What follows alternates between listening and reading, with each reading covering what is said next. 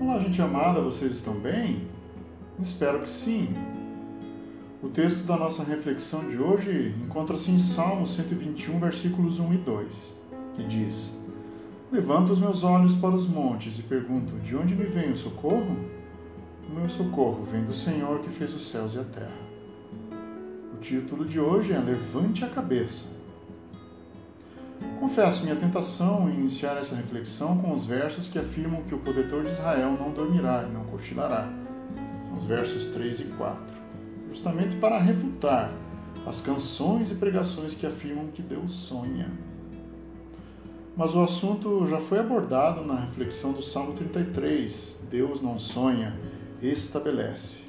Procure lá no YouTube ou Spotify. Então vamos seguir com outra linha de afirmação desse curto, porém profundo texto. Levanto os meus olhos, pena, mas vemos que diante das adversidades, muitos continuam olhando para o chão, para as circunstâncias, focando seus problemas e muitas vezes os transformando em algo maior que eles de fato são. Não quero com isso minimizar o sofrimento na vida de pessoas que pelejam com seus entes queridos enfermos há anos em quadros crônicos de sofrimento ou cenários de guerra, desterro. Jamais. Mas pasmem, esses sofridos citados, via de regra, valorizam mais a própria vida do que aqueles que simplesmente se acostumaram em lamentar. O salmista levou seus olhos para os montes, e essa era uma visão carregada de alegria e esperança, pois ele estava em romagem, em peregrinação até Jerusalém, a cidade santa. Quando olhava para os montes, pensava no Senhor enquanto se dirigiam a Jerusalém. E isso servia de consolo diante das agruras da vida, pois ele sabia de onde viria seu socorro.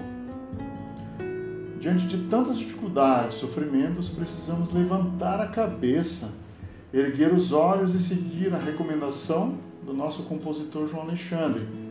E é um trecho da, de uma música que diz assim: Brasil, olha para cima Querido, não se acomode com o local de mornidão.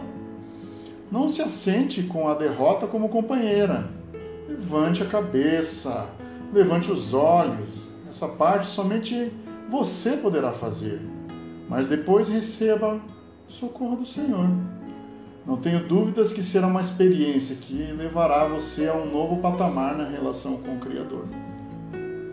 Essa é uma mensagem com amor ao seu coração em nome de Jesus.